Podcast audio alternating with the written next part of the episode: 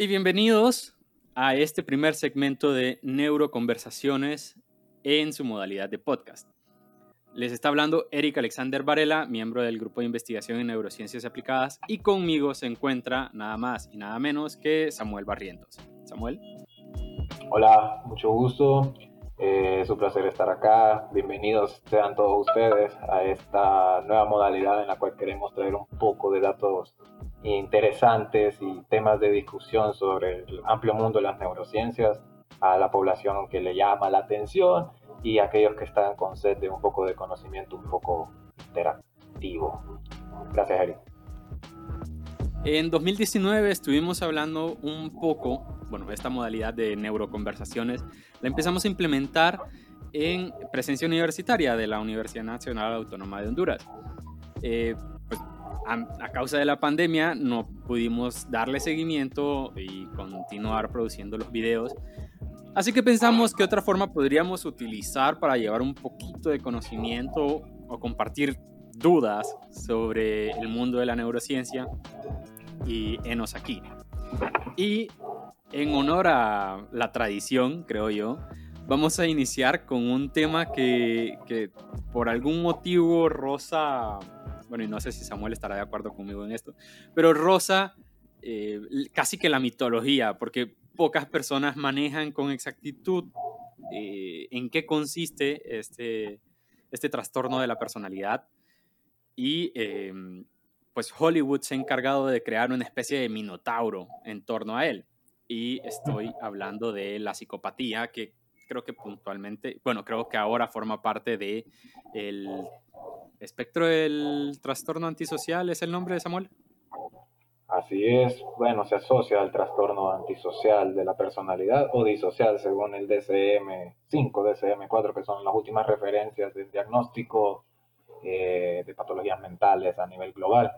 Pero sí, sí, sí, y es cierto, eh, Hollywood los pinta como muchas facetas interesantes, pero siempre es un buen tema para discutir porque eh, no siempre se pinta como en una película realmente.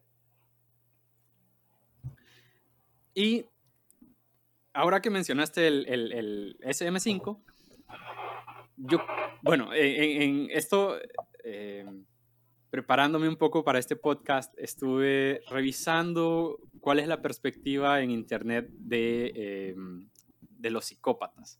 Y me encontré con estas pruebas eh, que, existían en sus inicios de Facebook y, de Hi-Fi y ya hace 10 o 15 años, no estoy seguro. Pero era esta prueba de, eh, estás en un funeral, en el funeral de tu tía, creo que era que te lo planteaban, y ves a una persona que, wow, o sea, quedas infatuado de esa persona, eh, completamente enamorado. Y dos días después matas a tu hermana y luego te preguntan por qué. No sé si hiciste alguna vez esa prueba, Samuel.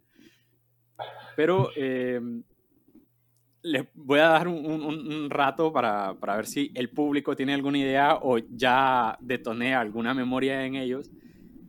Pero la respuesta es que mataste a tu hermana o a tu hermano o a otro familiar con la intención de volver a ver a esta persona en el funeral. Entonces, eh, y así hay, hay un montón de pruebas que, que aseguran que si le atinas, aunque parezca cuestión de azar, que aunque le atines, eh, te, te, te, catalogan de, de, psicópata. Y hay varias, o sea, esta, esta es solo una. Hay otra, ay, ay, ay, estoy olvidando de qué se trata la otra, pero hay, hay, hay, hay varias, hay muchas, y creo que no son difíciles de encontrar.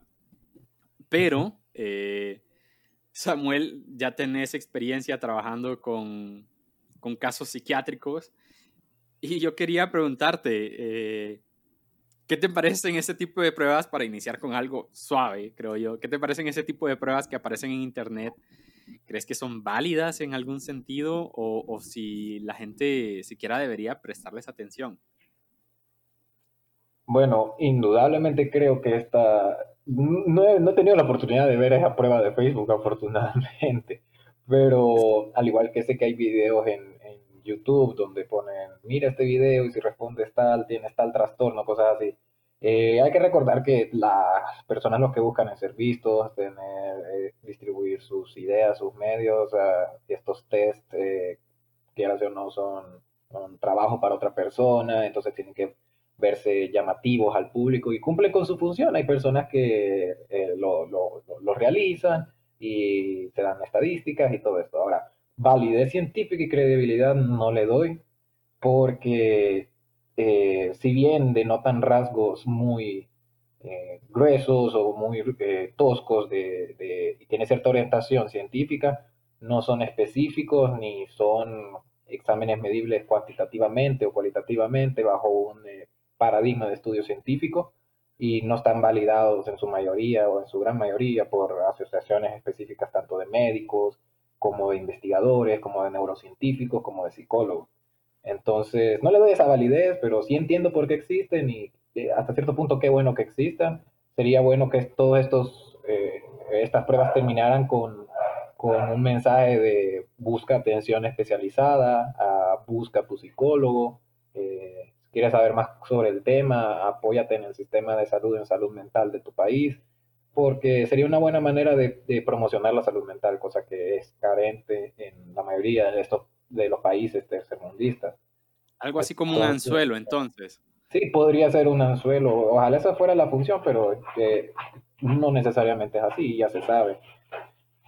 Bien dijiste que, en Internet hay todo tipo de pruebas y, y creo, que, creo que tener razón en eso, no lo había pensado desde esta perspectiva de, eh, de que sirva para enganchar, que sirva para que las personas conozcan un poquito más de las cosas que hay en el mundo. La otra cosa que quería preguntarte es, bueno, antes de empezar esta, esta conversación, te pregunté en qué consistía la rotación de medicina. Me dijiste que son tres semanas. Eh, de, psiquiatría, perdón. La rotación en psiquiatría son de tres semanas. Y em, después te tocó hacer el, servicio social un año en, el hospital psiquiátrico.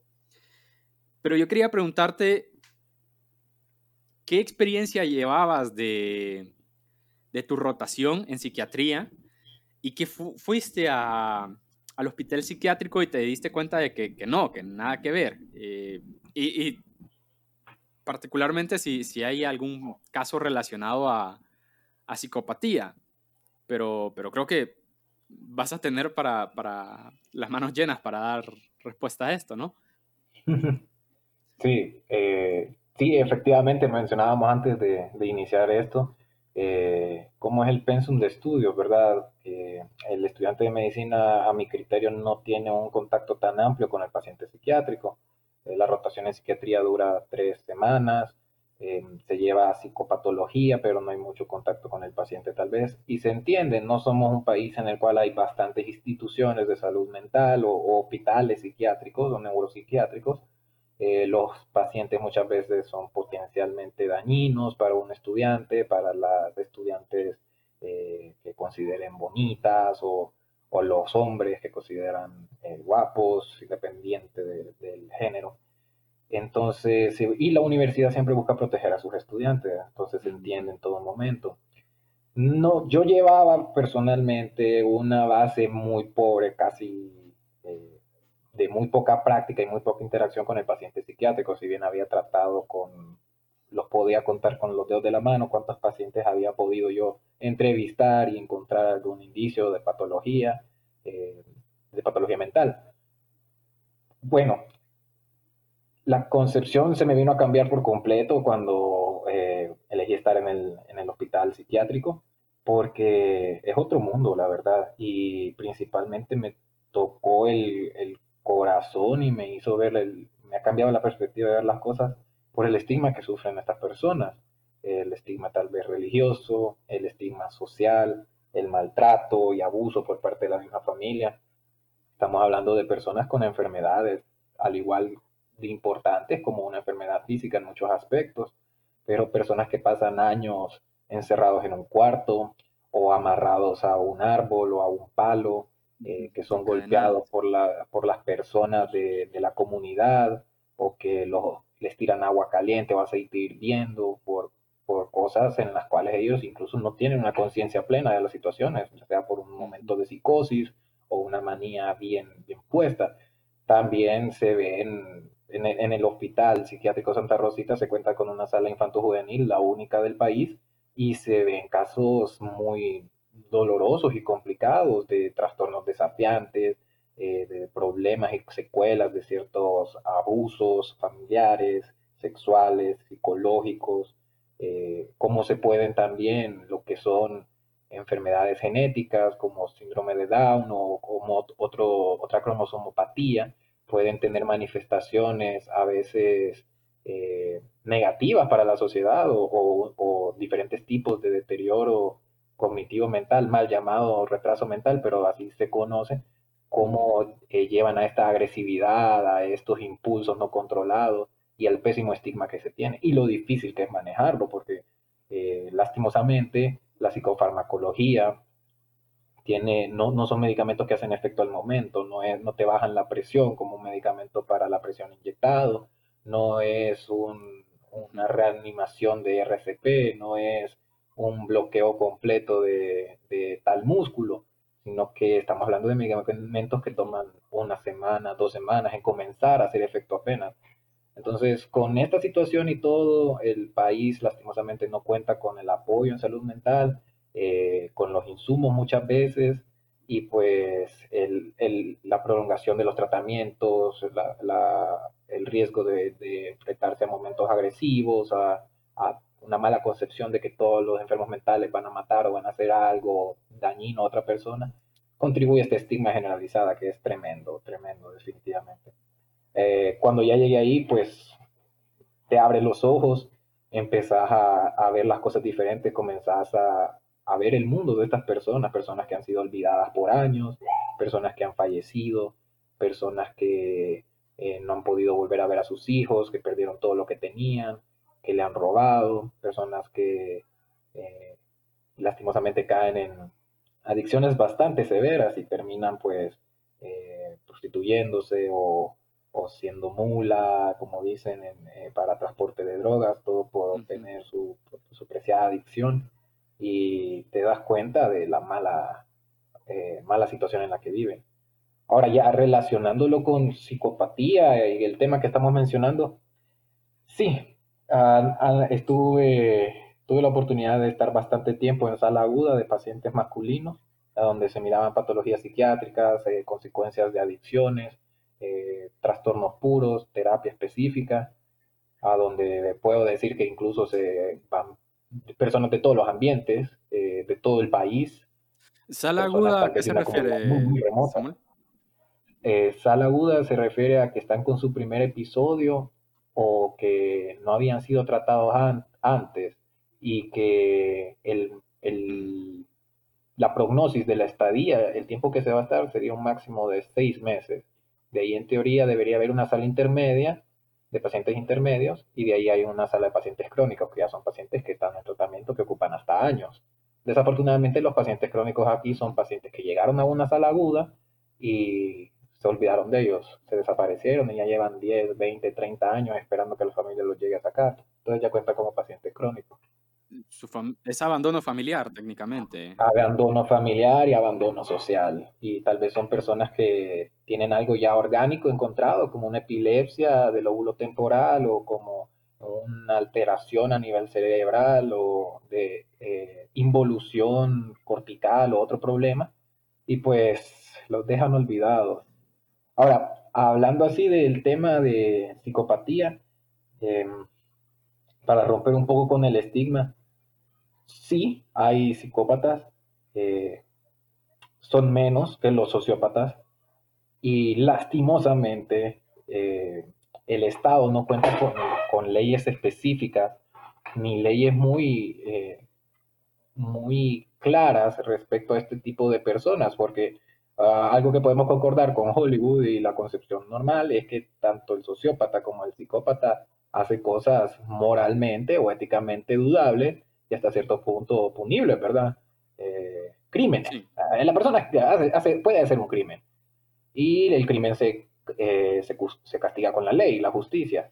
Pero las leyes tal vez no están del todo bien definidas para abarcar tanta variedad de crímenes y tanta variedad de cosas. Entonces muchas veces eh, personas con rasgos sociópatas o psicópatas que pueden tener una enfermedad psiquiátrica de base que es distinto a un problema de personalidad, o que no pueden tener, o que simplemente es una persona con un trastorno de personalidad bien marcado de sociopatía.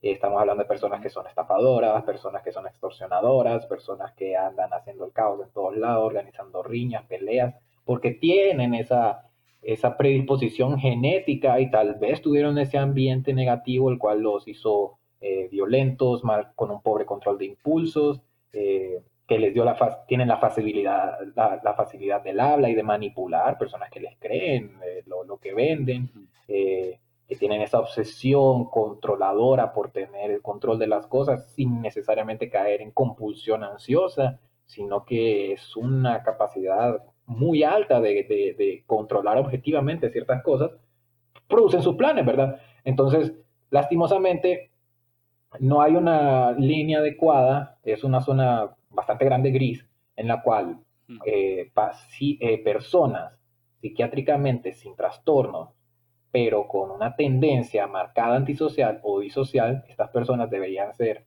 eh, castigadas según sus delitos en ley eh, cumpliendo las estadías que les corresponden según diferentes códigos dentro, de una, dentro de un predio, dentro de una institución, dentro de una cárcel, por decir.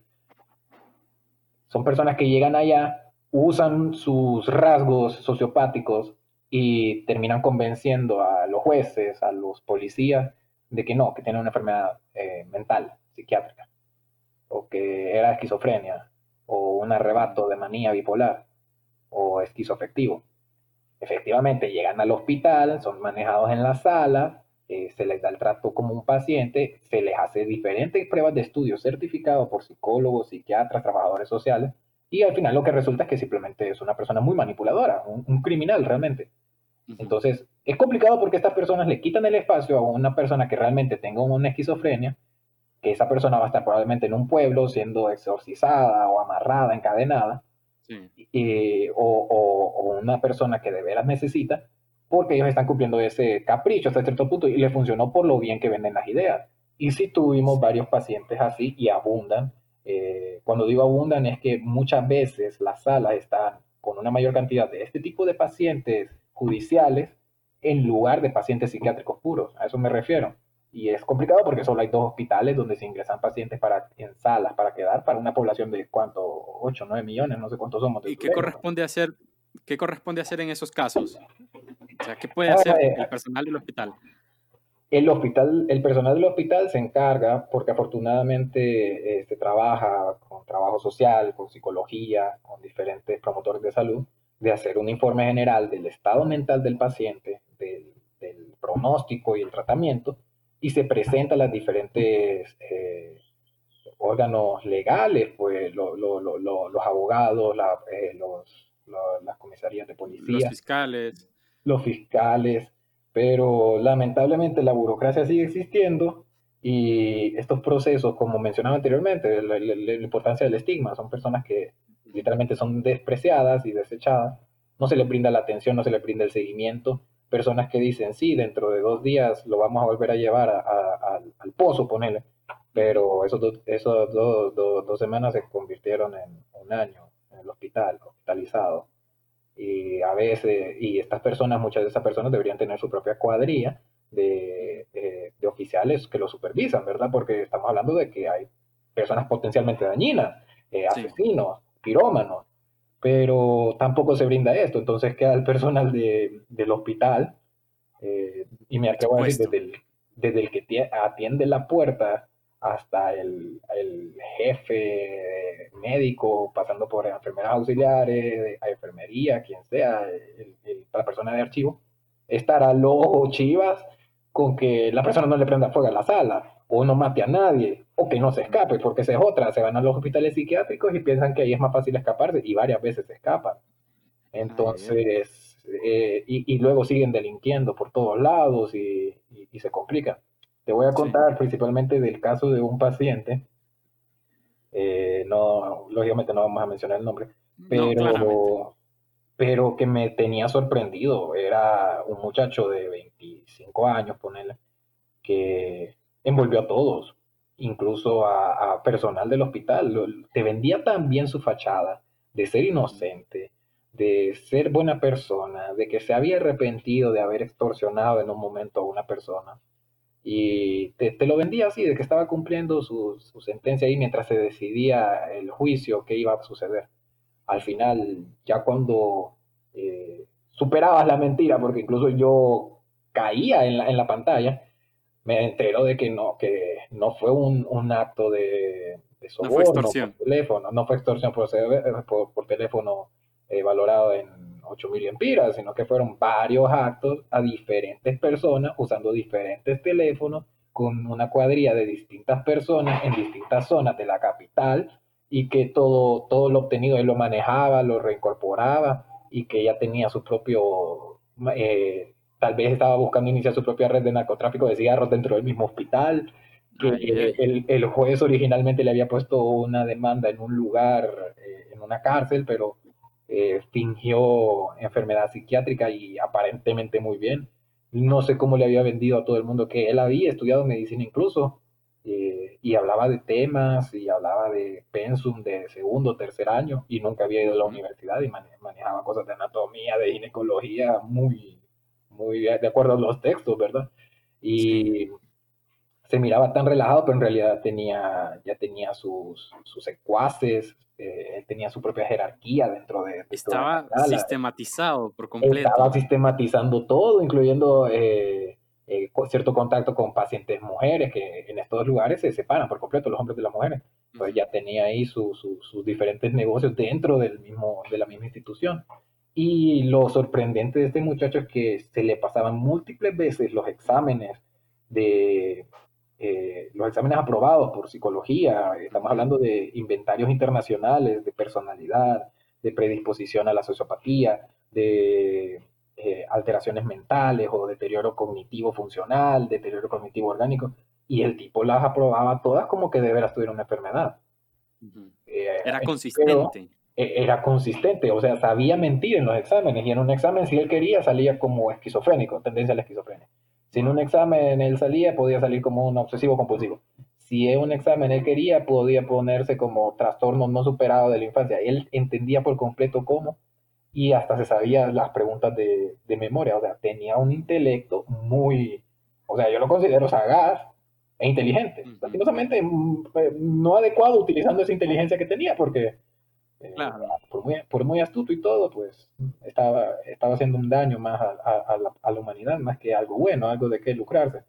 Y al final costó mucho, eh, hubo que intervenir entre muchas personas de diferentes órganos del país para finalmente lograr tenerlo, eh, hacerle una referencia y ya cumplir, iniciar a cumplir su sentencia en cárcel.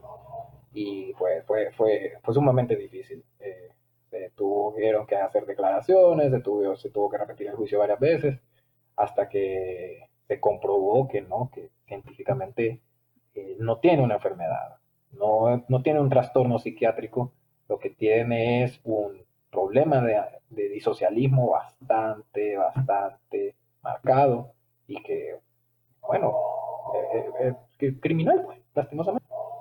Wow, es que es una historia tan impactante, pero esta persona no corresponde entonces a un hospital, a un hospital psiquiátrico, donde, donde debe cumplir su sentencia es definitivamente en prisión.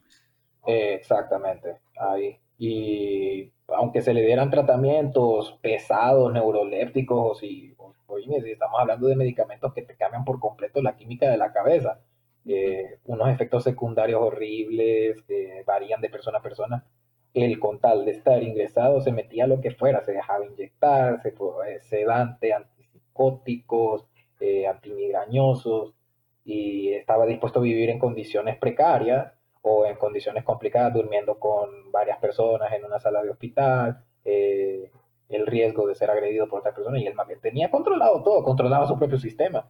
Entonces, no, ¿para qué?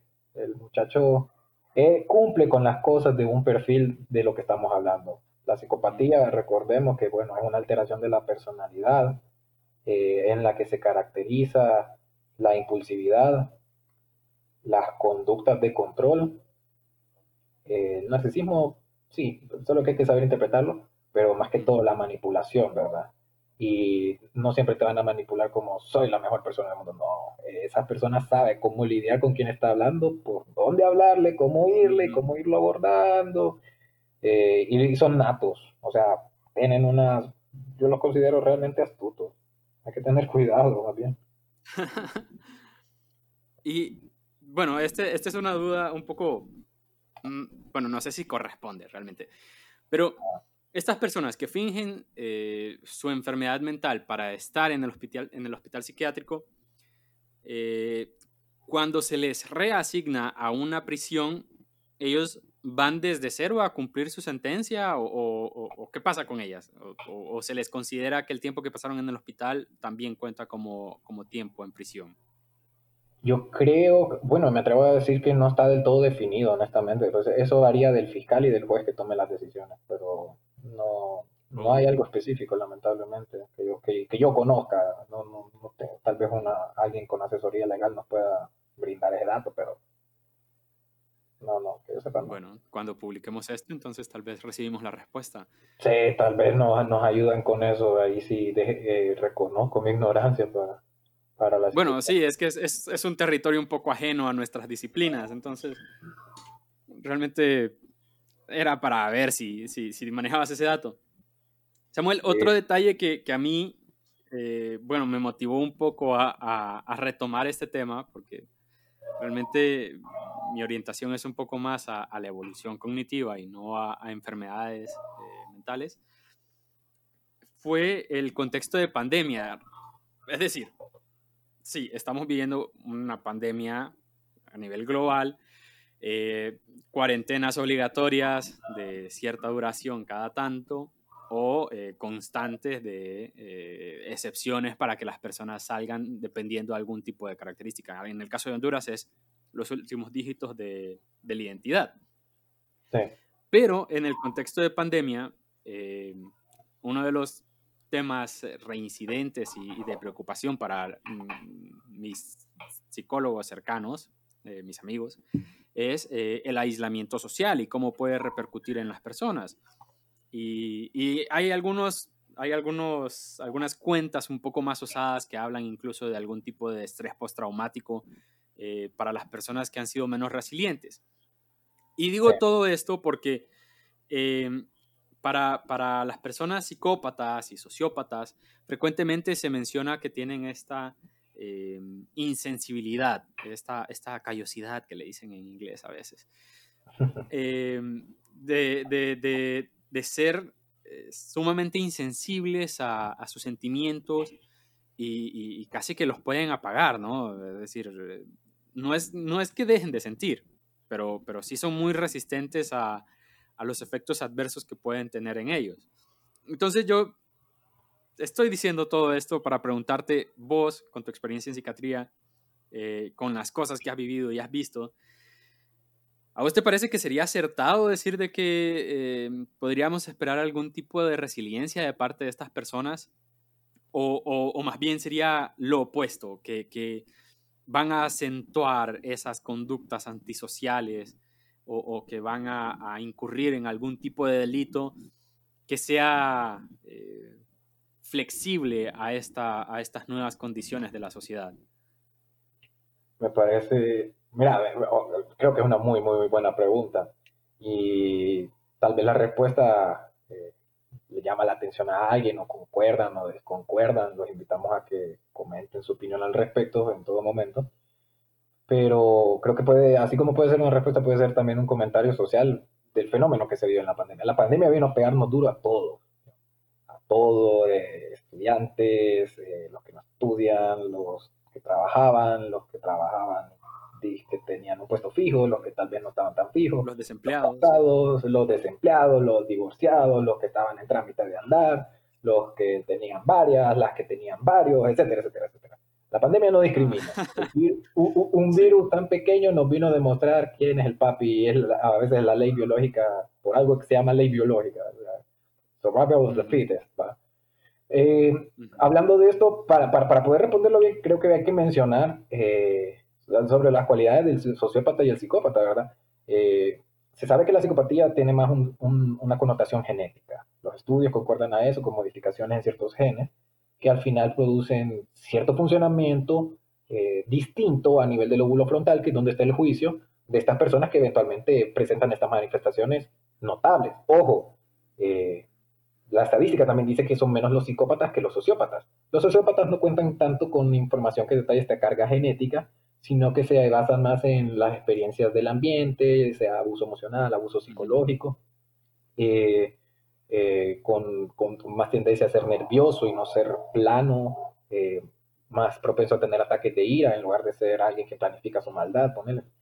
Entonces, incluso ah, los sociópatas se asocian que no puede, muchas veces se les dificulta tener un trabajo estable por el mal problema con las relaciones intrapersonales. Yo creo que eso es clave porque no saben tratar personas, chocan, eh, son tal vez ah, aprovechados, agresivos, molestos y inconstantes, dejémoslo así. Entonces, entendiendo estos perfiles, nosotros pensamos, bueno, ¿cómo afectaría a esta persona? Nada no me sorprendería que las personas con una eh, inconstancia en el trabajo sean las personas que tal vez no la, la, pandemia les vino a empeorar esa situación. Desempleados, pues tal vez andan agresivos o dependiendo de otras personas, exigiendo atención para, para poder eh, laborar y al mismo tiempo un trato privilegiado. Eh, son esas personas que lastimosamente no caen bien a la primera, pues. andan buscando bonche, como dicen, pelea. Y hacen esto de, de, gaslighting, eh, así, shows en el sentido de, eh, de, demostrar que están enojados y de, explotar, de ataques de ira, pero que también no le, ayuda, no le brindan mucho aporte a la sociedad. Y tal vez puede, estas personas, por lo general, son espontáneos al momento de hacer un crimen, por eso las películas no los denotan como tal, como el villano malvado, sino que son personas que simplemente matan a otros. Eh, esto por el lado del sociópata. Con estas concepciones pensemos en el sociópata y cómo lo habrá afectado la pandemia. Eh, mientras, mientras seguimos hablando ahora del psicópata. El psicópata, eh, al contrario, más bien tiene una personalidad simpática, encantadora, como yo te dije, te, la venden y vos te la compras, eh, manipulan, son capaces de obtener el cariño de hombres y de mujeres, de jefes, de subordinados, de cualquier persona, porque saben cómo hablarle, por dónde irle y todo. Saben decir las cosas puntuales que van a, van a hacer que la otra persona caiga, ¿no? Entonces, desde ahí vas pensando que son personas que, eh, bueno, tendrían una estabilidad en el trabajo mayor que aquel que, presenta problemas conflictivos en toda escuela o en todo trabajo. Entonces, estamos hablando de personas un poco más estables, personas con empleo, personas que muchas veces con esa capacidad de manipular que tienen y esa, sagacidad, son capaces de tener buenos puestos, amigo. Eh, sí, se habla del, psicópata funcional y, que explota las características del capitalismo. Exacto, y que muchas veces eh, pasan desapercibidos los años y la misma familia no se da cuenta de los rasgos psicopáticos, pero en realidad los tiene. Y a saber cuántos más de la familia, porque literalmente son la progenie, llevan carga genética, van a continuar el ciclo, etcétera, etcétera, etcétera. Fenómeno, perdón. Entonces, estamos hablando de personas que cuando cometen un crimen, lo planean paso a paso. Y me atrevo a decir que muchas veces el crimen está tan bien planeado que nunca sale a la luz o que eventualmente le echaron la culpa a otra persona, le echan la vaca a otra persona, porque estas personas son buenas en eso. Sí, son quirúrgicos. Son, ya, son pero eh, específicos, saben hacer las cosas bien. Y saben cómo, en caso de que sean personas que están en puestos privilegiados, ponerle puestos mediáticos o puestos, eh, no, por eso digo que tal vez tienen una denotación social, eh, gubernamentales, públicos, son personas que saben hacer las cosas bien calladitos. ¿Sí? Y, o sea, personas inteligentes en ese sentido. Ahora, ¿cómo afectará la pandemia a uno? ¿Cómo afectará la pandemia al otro? Hablando de Honduras, y si alguien a nivel del, mundo entero nos está escuchando aparte de Honduras, eh, vamos a hablar en parte del país. Todo el mundo sabe las noticias. Contextualice según su, su región.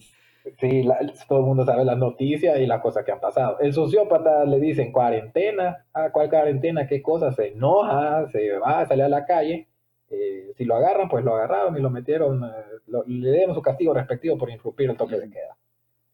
Cheque, va. ¿Qué por eso se dice? O sea, son, conductas normales. Uno se enoja y dice, no, ya no quiero esto y se va. Sí. Eh, y, por eso todos tenemos nuestra, nuestra escala de antisocialismo, todo, por muy sano que sea, todo el mundo tiene esa predisposición a hacer arrecho y hacer cosas. Pero, y, y hay una diferencia entre lo que todos tenemos, a caer en sociopatía, a caer en psicopatía. Pero esa persona haría eso se enoja, se sale, le vale madre, lo buscan los chepos, se pelea con los chepos, se enoja, se va a tomar su cerveza, o yo no sé lo que quisiera, solo anda caminando, etcétera, etcétera, y sin mascarilla, va. Eh, desde, ahí, desde ahí, sin mascarilla. No, yo no creo en esto, yo me tomo eh, tal, tal remedio casero, o yo me pongo... Y con la cerveza se me curan. Sí, un, un, un, trapo, lo que sea en la boca, y, con eso voy. Estamos hablando de que literalmente no es una persona que no, no le brinda tanta atención cognitiva a ciertos fenómenos. Ahora hablemos de cuántas personas pasó que cumplieron con eso en las noticias en este año, eh, en esta pandemia se miraba ahí que incluso un, un, programa de la televisión grababa, en esta pandemia del COVID-19 queremos anunciar de que si ustedes andan afuera van al mamo y, y, grababan a las personas que lo habían tenido y que estaban cumpliendo un día de, de arresto domiciliario. Ajá, y, y, salía tal vez el oficial o el, o el reportero haciendo miedo. Estas son las personas, y, y, no, sé, no, no hay que engañarte, son las personas que lo que tuvieron fue un arrebato de ira. No estoy llamándole sociópatas a todos, pero que orienta más al perfil de un sociópata. una porción de ellos definitivamente lo es. Exacto. Y, y, como se puede ver, los mismos medios te cargan de mostrar de que son la gran mayoría. Pero una persona que sabe diferenciar entre los rasgos psicopáticos y sociopáticos, mira al otro lado de la moneda, que es el del psicópata que, te vamos a, eh, que vamos a presentar ahora. ¿Cuántas personas se demostró que salieron que se accidentaron en la calle? o que volaron el carro en mil pedazos por ir manejando exceso de velocidad en la cuarentena a medianoche, bolo, eh, con, y estoy hablando de hombres como mujeres, eh, o, de, o de, bueno, no sé si, si, si vale la pena mencionarlo en pro de la salud mental, pero en este tiempo de cuarentena, todas las personas en su casa, oíme, los casos de agresión familiar, tanto a niños como a esposas, eh, se, elevaron, se elevaron bastante. Y estamos hablando de personas que puede que tenían empleo, como las que no tenían empleo, de aquella persona con dinero que tiene su empresa en la que explota a otras personas, pero tal vez la empresa la obligaron a cerrar, el tipo andaba enojado en la casa y se escapaba de tatear y de tirarle la, mesa a todo, hasta, desde, hasta el perro. Y que se han demostrado denuncias por parte de mujeres valientes, por parte de organizaciones que entienden los derechos de los niños, de que de veras este fenómeno está aumentando. Han aumentado los casos de violencia sexual. Y entonces una persona va recha, no tirando al sociópata, no va a ser, no va a formar parte de esta población. estamos hablando de personas que planean, planean las cosas de tal manera que a veces ni se, ni se, dan, ni se dan cuenta, ¿verdad? Entonces, este fenómeno lo podemos ver. Podemos ver el fenómeno de la gente que andaba en la calle. Podemos ver el fenómeno eh, en la gente que andaba en la calle con su mascarilla, con salvoconductos hechizos, con disque el permiso de las autoridades, y, bajo estado de ebriedad, cosas así. vemos la diferencia. O sea, que, que salió enojado, no, yo voy a ir a Pollolandia, que sé que está cerrado, sin mi mascarilla, porque aquí nadie me manda. Aquel que se lo encuentran con tanta cantidad de cervezas, bien bolo, que puede pertenecer a una institución legal o un, eh, pública o, intermedia, etcétera, etcétera, que lo encuentran en la playa, en plena fiesta, con trajes de baño, personas menores, bebiendo, no sé, o sea, se, van viendo cuál es la, diferencia más hay, hay, ciertas, hay como ciertas pistas indirectas de, de qué población es cuál, pero en general entonces ambos, bueno, eh, una de las características eh, típicas del, del, psicópata, al menos en, lo que he leído, es las conductas de riesgo, ¿no? Entonces, deberíamos esperar cuando menos conductas de riesgo en, psicópatas y en sociópatas, aunque no sean las mismas. Es decir, el, psicópata va, va, a emborracharse a algún lugar y el, sociópata se va enojado de la casa porque va enojado y eso le basta, ¿no?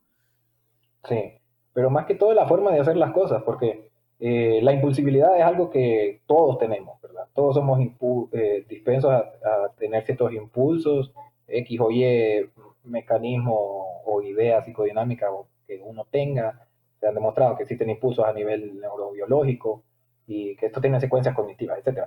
Pero el fenómeno de, eh, de, retraimiento por esta cuarentena hace que los impulsos varíen de persona a persona una persona con ánimo de trabajar sin empleo, una persona que ya está cansada de estar en la casa porque tal vez se nutría más de su ambiente externo, que no puede salir y platicar con personas frente a frente, una persona que, independiente de la situación, no solo porque se siente o agobiado de la casa, busca eh, eh, consumir cierta droga. Aquella persona que ya era adicto y que tal vez no le llegue el dealer y por esta situación eh, tiene esa necesidad de consumir droga de la cual ya es adicto.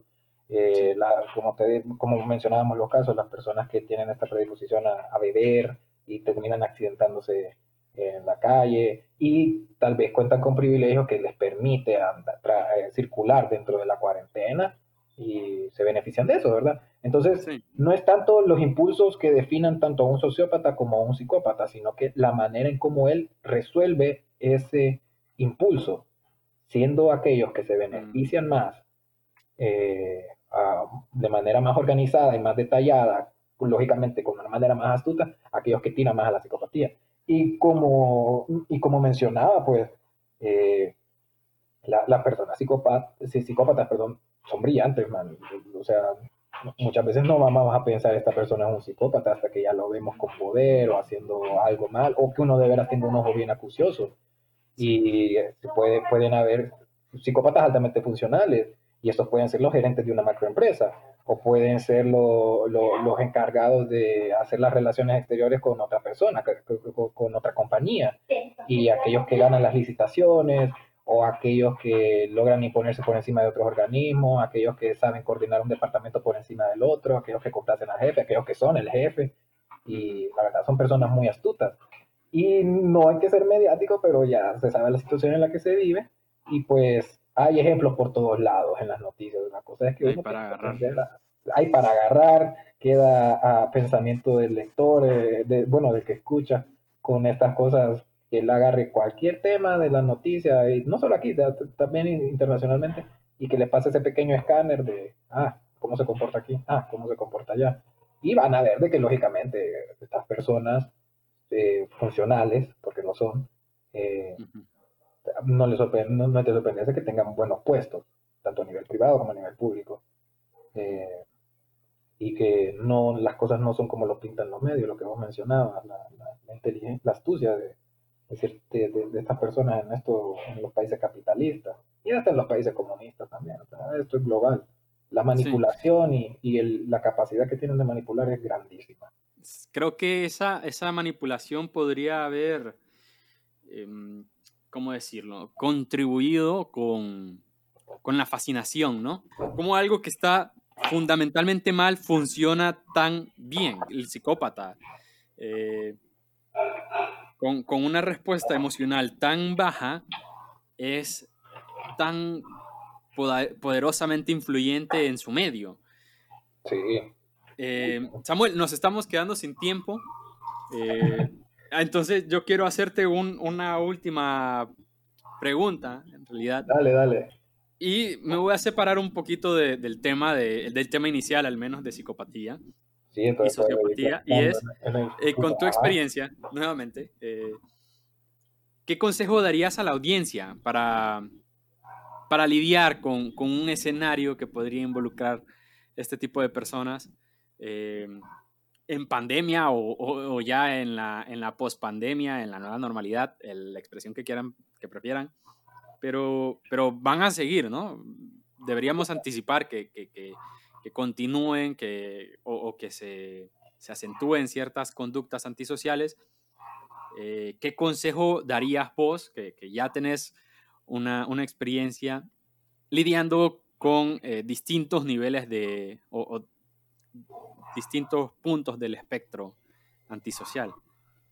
Ok, lo primero, consejo para todos, incluyéndome, yo creo que es importante que lo primero es escanearse uno mismo. Uno no puede andar señalando a los otros sin antes conocerse a sí mismo. Y conocerse a uno mismo es sumamente difícil. No es algo tan sencillo. Uno puede, uno de veras haciendo introspección y preguntándose por qué soy así, por qué hago esto, por qué tengo esta tendencia. Y no echarle la culpa a la gente, sino que solo absorberlo y, y lidiar con esa carga y descubrir, porque uno puede llegar a una zona bien oscura de uno mismo, es un, es un trabajo bastante cansado y bastante pesado, pero me atrevo a decir que es uno de los mejores trabajos que podemos hacer como, como humanos. Una eh, conversación con su sombra. Una conversación con la sombra, como decía eh, Jung, o el este proceso de eh, limpiar tu cuarto y hacerte responsable por tus cosas de, Peterson. Mm. Es un proceso difícil, así que lo primero es conocerse uno mismo hasta en lo más feo, antes de criticar a los demás. Lo segundo es que uno cuando ya se conoce a sí mismo, uno desarrolla ciertas herramientas y ciertas aptitudes porque uno es con los demás el reflejo de lo que uno es consigo mismo. Si uno logra aceptar ciertas cosas dentro de uno mismo, uno es capaz de aceptar ciertas cosas dentro de los demás. que a la larga la idea es llevarnos bien entre todos, somos seres sociales, quieras o no, y somos, somos dotados de razón que se supone que es la diferencia entre eh, otro, otros mamíferos, Entonces, hay que, sería aprovechar el hecho que de veras tenemos una conciencia pensante y que somos los únicos que hablamos de nosotros y estudiamos nosotros y todo, porque no conozco otro humano o alguien de momento. Eh, aquí es humano la cosa. Entonces, conocerse uno mismo. Después, aprender a interactuar con los demás, entender a los demás, fortalecer la empatía. Y mm, el tercero sería no caer en el juego. Eh, si ya uno ya porque las personas no somos tontas, nosotros sabemos reconocer banderas rojas. Si la persona pues ya tiene antecedentes o, convive con personas con estas tendencias psicópatas o sociópatas, pueden tener relaciones eh, amorosas, sentimentales y todo, ponga las cosas en una balanza. No estoy diciendo que estas personas no merezcan ser queridas o, atención o, cuidado, somos humanos todos, no hay que matar a nadie, no, esto no es un fascismo ni tampoco un genocidio. Eh, nadie está por encima de nadie, pero sí eh, poner las cosas en balanza me hace bien esta relación, me hace bien este ambiente laboral, ¿qué puedo hacer yo para modificar? Porque siempre hay que intentar uno poner de su parte, ocupa esta persona que se le entienda más, sin caer en las manipulaciones. Y finalmente, si, si es mucho el daño, solo retirarse, pues es de, eh, una cualidad importante de ser consciente de saber cuándo decir adiós, cómo decir adiós en caso de que uno necesite ayuda, pues bueno, impulsando la salud mental en este espacio, eh, se tiene que buscar atención en ese tipo, eh, ya sea terapia con psicólogo, eh, telemedicina, telepsicología, en caso que sea necesario ser referido a un psiquiatra, terapeuta con, con, licencia como tal, no alguien que, un health coach o algo así, no es por sí, no, health coach ni nada, ni nada por el estilo, pero las cosas como son y la ciencia demuestra que esto sirve consejo de un influencer todavía no, no, veo yo un artículo. No, no son profesionales de la salud. No son profesionales de la salud ni de, ni de trabajo social en ese aspecto, ni pro impulsadores de una sociedad que, se rige por estas cosas. Más en un país tan cerrado y tan machista como Honduras y, con un pensamiento tan eh, eh, arcaico en, y, energúmeno, ciertos, tan mágico, eh, energúmeno en ciertos temas. Entonces, tabúes ridículos que hay. Que la idea es que, bueno, al menos se, se use la globalización para salir un poco de la, de la ignorancia. Pero X.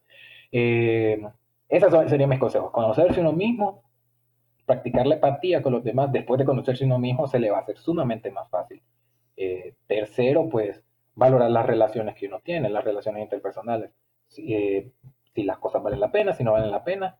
Eh, si no vale la pena, pues tomar las medidas necesarias y siempre recordar que eh, uno puede buscar atención de salud mental por parte preferiblemente de un profesional o alguien que tenga estudios en el tema. Esas serían las cinco cosas. Y, la, cuarentena, esta nueva normalidad, eh, yo creo, y se coincide con la opinión de muchos profesionales en el campo, que así como una pandemia infecciosa viral, después se viene no sé si endemia, pandemia, pero va a terminar endemia de trastornos eh, mentales. Entonces, eh, es, de, es, de, prevenirlo también. Eh, eso sería lo que diría. Sí, creo que, creo que, bueno, fue, fue una cucharada de, de recomendaciones increíbles. sin duda hay que empezar a implementarlas para tratar de no formar parte de, de, de pertenecer a poblaciones en riesgo, tanto de, la pandemia como de, de, lo que le sigue, de, estos riesgos mentales que, vamos a, tener. Bueno, escucharon a Samuel Barrientos y eh, su servidor Eric Varela.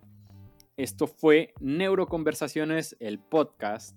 Eh, recuerden que si les gustó pueden seguir al Grupo de Investigación en Neurociencias Aplicadas de la Universidad Nacional Autónoma de Honduras para mantenerse al tanto de las publicaciones. Samuel, no sé si tenés algunas últimas palabras para el público.